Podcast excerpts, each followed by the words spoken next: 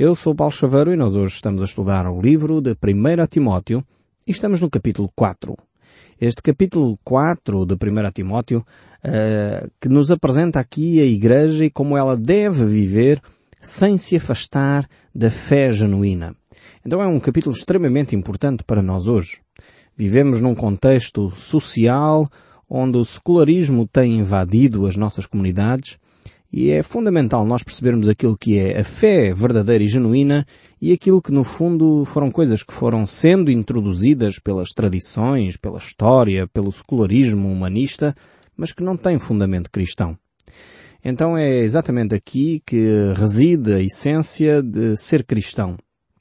Vemos também neste capítulo 4 uh, que um bom ministro de Deus deve ter o cuidado de chamar a sua congregação à atenção para que ela não se afaste da fé cristã.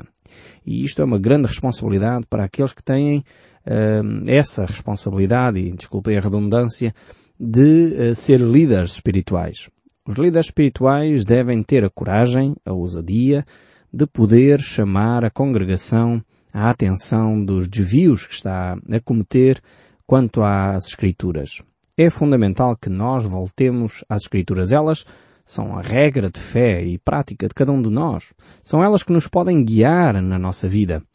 E se nós não conhecemos as Escrituras, facilmente nos desviamos delas. É por isso mesmo que necessitamos voltar às Escrituras, entender exatamente o que elas uh, são para nós. E no fundo, as Escrituras são como um grande roteiro, um grande roteiro para uma viagem que nós encetamos pela vida. E esse roteiro é o único que nos pode efetivamente ajudar a chegar ao bom destino. Então é necessário conhecê-lo bem, estudá-lo bem, compreendê-lo e aplicá-lo nas nossas vidas. Cabe de facto então à liderança espiritual eh, essa tarefa de explicar, de ajudar a congregação a conhecer melhor este roteiro que é a Bíblia. Então nós vamos ler este verso 6 do capítulo 4 do primeiro livro de Timóteo, para introduzirmos e continuarmos a estudar este livro fantástico que o apóstolo Paulo escreveu para este seu discípulo Timóteo. Diz assim a palavra de Deus. Pondo estas coisas aos irmãos, serás bom ministro de Cristo Jesus, alimentando com as palavras da fé e da boa doutrina que tens seguido. Todos, de alguma forma, todos os cristãos eh, são ministros, são sacerdotes de Cristo. E isto é uma verdade incontornável das Escrituras. Eu sei que isto vai chocar alguns de nós. Eu sei que é uma palavra forte. Nós temos a ideia de que a Igreja se divide em clero eh, e leigos, sacerdotes eh, e povo, podemos dizer assim. Mas na realidade não é isso que a Bíblia ensina. É verdade que o apóstolo Paulo aqui está a escrever a Timóteo e identifica a ele como ministro de Cristo. Mas por outro lado, quando nós analisamos as Escrituras no seu todo, apercebemos-nos que de facto todos nós somos servos de Cristo, todos aqueles que são cristãos são ministros de Cristo, todos aqueles que são cristãos são sacerdotes do Deus vivo e verdadeiro. Então, numa certa perspectiva, eh, esta ideia de que há um grupo de elite, eh, um grupo à parte, separado do povo, que são os sacerdotes, é uma ideia do Antigo Testamento e não do Novo Testamento. No Novo Testamento apercebemos que todo aquele que é cristão é efetivamente um sacerdote, é alguém que se relaciona com Deus diretamente e alguém que pode e deve levar o Evangelho de Cristo aos outros que ainda não conhecem a Cristo. Então esta ideia de sacerdócio, um grupo fechado, como eu disse, é uma ideia do Antigo Testamento. No entanto, no Novo Testamento, sem dúvida, temos aqui o ensino uh, de que há um grupo de liderança. Isso é claro nas Escrituras também não significa que é um grupo de elite, nem significa que é um grupo à parte. Não. Dentro do corpo de Cristo, o apóstolo Paulo ensina isto em outras cartas, que não esta aqui de Timóteo, mas, por exemplo, em Coríntios, em a carta que ele escreve aos Efésios, que é a igreja onde o apóstolo uh, Paulo esteve com Timóteo e onde mais tarde Timóteo fica como pastor, nesta altura em que Paulo escreve a Timóteo, Timóteo está na igreja de Éfeso, a essa igreja ele escreve dando esta imagem de um corpo, em que no fundo um corpo tem vários membros e como tal cada membro cumpre a sua função nesse mesmo corpo. Então a igreja é esse corpo vivo de Cristo. E Paulo escreve então à liderança, a Timóteo neste caso, para ele ser um bom ministro de Cristo. E como é que ele o fará? Como é que ele será esse bom ministro de Cristo? Primeira coisa que ele tem de fazer é alimentar a congregação com a palavra de Deus, com a palavra da fé. Muitas vezes a gente ouve muitos evangelhos que são anunciados por aí. Temos o evangelho social, o evangelho da prosperidade, o evangelho uh, daqui e dali, mas esquecemos que o evangelho é um. O evangelho é o evangelho de Cristo Jesus. É o evangelho que está escrito e expresso nas páginas da Bíblia. Não podemos arranjar um evangelho à nossa medida. Não podemos arranjar um evangelho que seja do nosso agrado, tendo em conta o contexto social em que nós vivemos. Eh, nós temos de viver o Evangelho, que é o Evangelho de Cristo Jesus. Então o apóstolo Paulo eh, anima eh, Timóteo a dizer, alimenta a congregação com a palavra da fé, com a Bíblia, não com outras doutrinas, não com outros ensinos, não com outras tradições, mas com aquilo que é a palavra da fé. E depois diz mais, e o segundo aspecto que ele devia ter em consideração é com a boa doutrina que já tens aplicado na tua vida, que tens seguido na tua vida. Ou seja, o apóstolo Paulo mostra aqui claramente que aqueles que são uh, líderes espirituais, pastores, padres, bispos, enfim, o que quiserem chamar presbíteros, ou anciãos, são os sinónimos que a Bíblia nos apresenta, exceto a palavra padre que não é apresenta na Bíblia, mas os, os outros quatro são termos bíblicos. Uh, o apóstolo Paulo diz aqui que de facto uh, ele deve ser um modelo. Não pode ser só alguém que diz ouçam aquilo que é o meu ensino e não façam aquilo que eu faço. Infelizmente, conheço alguns líderes religiosos que têm esta atitude. Quando eu estou no altar, eu falo a palavra de Deus. Quando eu saio do altar, então tenho uma vida completamente desregrada, com vícios, uh, fora da vontade de Deus, e você que me está a ouvir, de certeza está a identificar algumas pessoas que você conhece que são líderes religiosos e têm este tipo de comportamento. Uh, realmente isto é vergonhoso para o Evangelho. Não pode ser assim. Temos que mudar. Aqueles que são líderes religiosos têm de ser exemplos de vida. Por isso o apóstolo Paulo diz, segue esta boa doutrina. Ensina aquilo que tens seguido, aquilo que já tens vivido na tua vida e que fez diferença na tua vida, eh, realmente passa essa boa doutrina a outros. Esta é talvez a maior marca do cristianismo, é quando nós podemos testemunhar daquilo que Deus está a fazer na nossa vida. Essa é, é de facto a maior eh, transformação que podemos dar a alguém.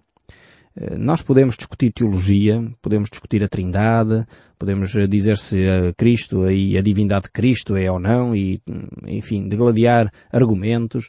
Podemos falar sobre argumentos da escatologia, que é sobre a doutrina do futuro, coisas do género. Podemos argumentar muita coisa. E há sempre pessoas que vão discordar daquilo que nós vamos dizer. Vão pegar em outros argumentos, vão pegar em outros textos bíblicos, vão... O que realmente faz diferença nas outras pessoas é se nós estamos ou não a seguir a boa doutrina, se nós estamos ou não a viver esse ensino das Escrituras. É essencial que nós coloquemos em prática aquilo que já conhecemos das Escrituras. Se nós não fizermos isso, aliás, o próprio Senhor Jesus Cristo disse que havia um homem sábio e um homem que era louco. O homem sábio era aquele que ouvia a boa doutrina e punha em prática. O homem louco era aquele que conhecia as Escrituras e não punha em prática as Escrituras.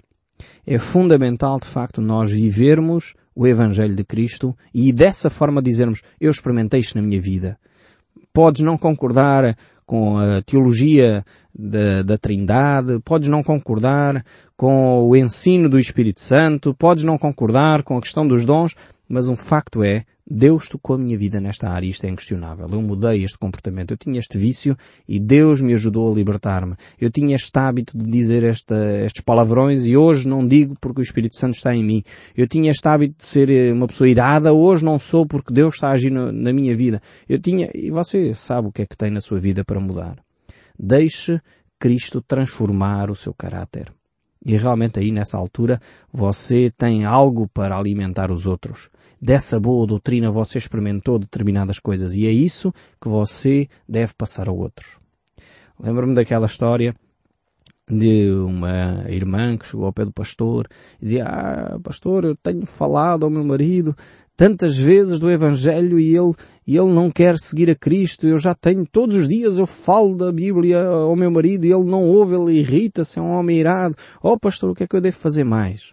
O pastor, de uma forma muito sábia e carinhosa, disse a essa mulher, Irmã, calce e viva o Evangelho. E este é o ensino das Escrituras. Em muitas alturas não precisamos continuar a ensinar muitas outras coisas aos outros. Precisamos simplesmente viver aquilo que nós conhecemos do Evangelho. Deixar que o amor de Deus inunde o nosso coração pelos outros. E passar a amar os outros como eles são. Essa é a maior transformação que alguém pode ver, porque vivemos num mundo onde o ódio é a principal arma.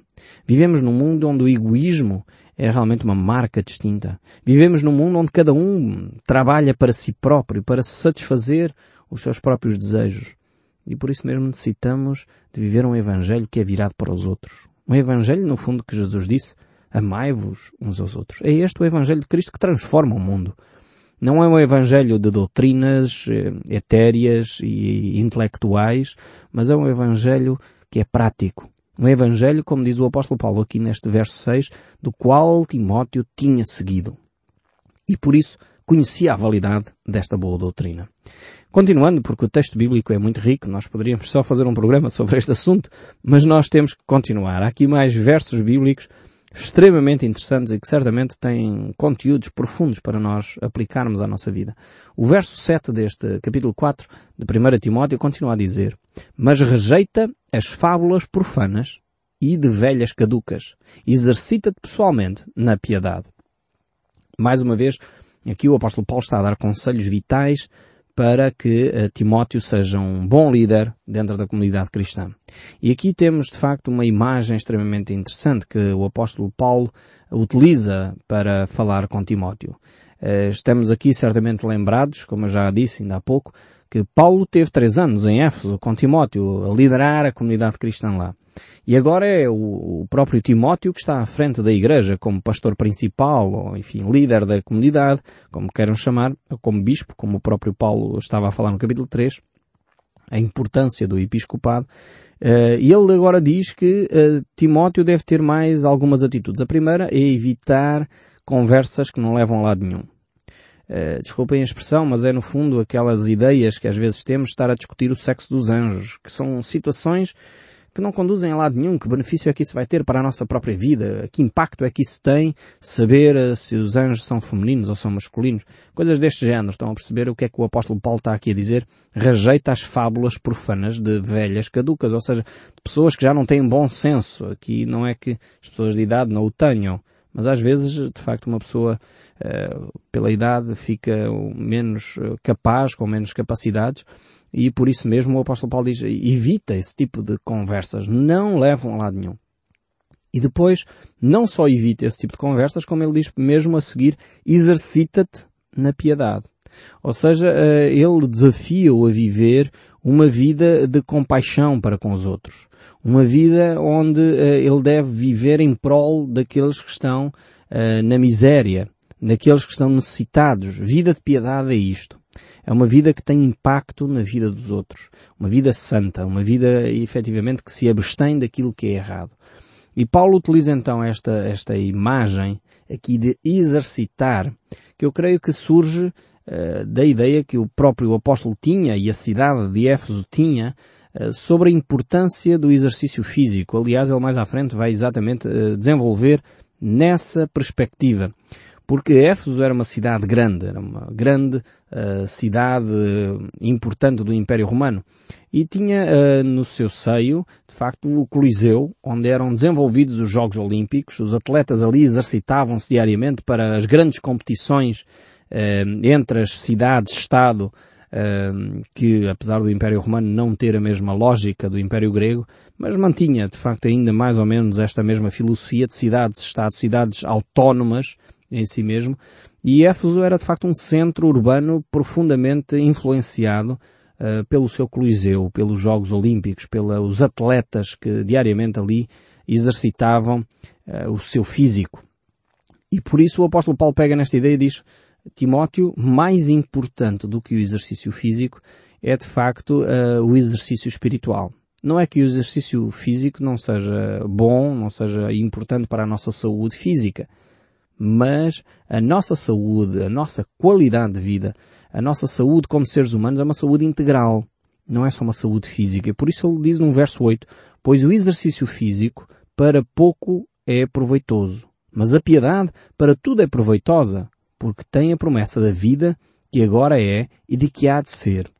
Ou seja, o apóstolo Paulo mantém sempre esta, esta visão dupla da vida. Ou seja, estamos a viver o momento aqui e agora, mas estamos a viver também na perspectiva daquilo que havemos de ser em Cristo Jesus uh, quando chegarmos à presença de Deus.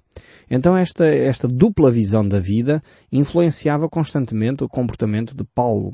E por isso, nesta lógica de uma cidade cosmopolita, de uma cidade altamente influenciada pela cultura da imagem corporal, que no fundo é muito parecida com a nossa atual sociedade. Hoje vemos mais ginásios uh, cheios de quase igrejas, uh, porque as pessoas hoje têm um culto uh, da imagem, um culto do corpo altamente bem vincado. E isso leva com que as pessoas deem muito a importância ao aspecto físico. Sem dúvida, é vital. Mas uma pessoa com os músculos todos muito bem treinados, se tiver um caráter horrível, eh, realmente aquela pessoa continua a ser horrível como pessoa. Se temos uma pessoa altamente escultural, mas ao mesmo tempo é extremamente egoísta, arrogante, de facto continua a ser uma pessoa eh, que é feia em si mesmo. Então temos que perceber que a imagem eh, do corpo físico, ou a saúde física é importante, o exercício físico é importante, mas acima de tudo, o que é vital é a nossa relação com os outros. Por isso Paulo diz, mas a piedade para tudo aproveita. Ou seja, na medida em que eu me relaciono com os outros, na medida, na medida em que eu tenho compaixão para com os outros, aí sim, de facto, uh, o meu corpo passa a ser mais saudável. Uh, o meu espírito é mais saudável. Como diziam os gregos, uh, corpo são, mente sã. Mas tem que existir a mente sã também. Não podemos ter só um corpo são e só trabalhar o aspecto físico quando na realidade depois o nosso caráter ainda tem falhas crassas, falhas básicas na forma como nos relacionamos com os outros. Então, por isso o apóstolo Paulo diz o exercício físico para pouco aproveita, ou para quase nada. É para manter o corpo e pouco mais. Então, investamos o nosso tempo naquilo que é eterno. E isso é o nosso caráter. Isso é a nossa alma. Isso é os nossos valores que são eternos. Aí vale a pena trabalhar mais. E aí é um exercício diário também. Não é alguma coisa que nós só fazemos ao domingo não é só alguma coisa que nós fazemos quando vamos à missa ou quando vamos à igreja. Não, a piedade é um exercício diário, à segunda-feira, à terça. Aí é que se vê verdadeiramente a piedade. Porque ao domingo, quando a gente vai à missa ou à igreja, somos todos muito simpáticos. Estamos todos ali bem aprumados, bem vestidos, penteados. Eh, enfim, não insultamos ninguém, só o pastor é que fala ou o padre é que fala, pouco mais. Então aí somos todos bem educados. Mas na realidade a piedade verifica-se quando nós saímos do culto, ao domingo à tarde, quando vamos almoçar com os familiares, quando vamos jantar, quando vamos passear ao parque, quando estamos a trabalhar. Aí verifica-se efetivamente se estamos ou não a exercitar a piedade. Mas o verso 9, ele vai continuar e diz assim, fiel é esta palavra e digna de inteira aceitação. Ora, é para esse fim que labutamos e nos esforçamos de sobremodo, porque temos posto a nossa esperança no Deus vivo, Salvador de todos os homens, especialmente dos fiéis. Então o apóstolo Paulo está aqui a dizer que Jesus Cristo é então o Salvador de todos os homens. Mais uma vez, Cristo é o centro da nossa vida espiritual. Não há outro Salvador e Paulo quer deixar isto muito claro na mente de Timóteo e eu espero que na mente daqui dos ouvintes uh, do som do livro esteja a ficar claro também que não há outro, outro Salvador, não há outro mediador que foi dado por Deus para nós podermos ter um relacionamento com o Deus vivo e verdadeiro. O verso 11 prossegue, ordena e ensina estas coisas. Ninguém despreza a tua mocidade. Pelo contrário, torna-te padrão dos fiéis na palavra, no procedimento, no amor, na fé e na pureza. Como é de nosso conhecimento, Timóteo era um jovem quando começou o seu ministério. E Paulo está a exercitar ou a desafiar Timóteo a ser um modelo de vida para todas as pessoas. E ele deve ser um modelo de vida na palavra, na forma como fala, no, no ensino das Escrituras também, na forma como se conduz, no seu procedimento, na forma como se relaciona, isto é o amor, e na forma como se relaciona com Deus, isto é a fé, e na forma como se relaciona com o sexo oposto, isto é a pureza. Temos aqui de facto um modelo de vida que Paulo desejaria que Timóteo fizesse. Eu creio que Muitas vezes nós dizemos, ah, pois, coitado, é jovem, não pensa. Eu acho que seria vital mudarmos este discurso. Os jovens pensam e pensam muito. São pedras essenciais para o desenvolvimento de uma, de uma sociedade, de uma comunidade, de uma igreja. E eles têm de ser elementos como Timóteo, elementos que são modelos, modelos até para os mais velhos.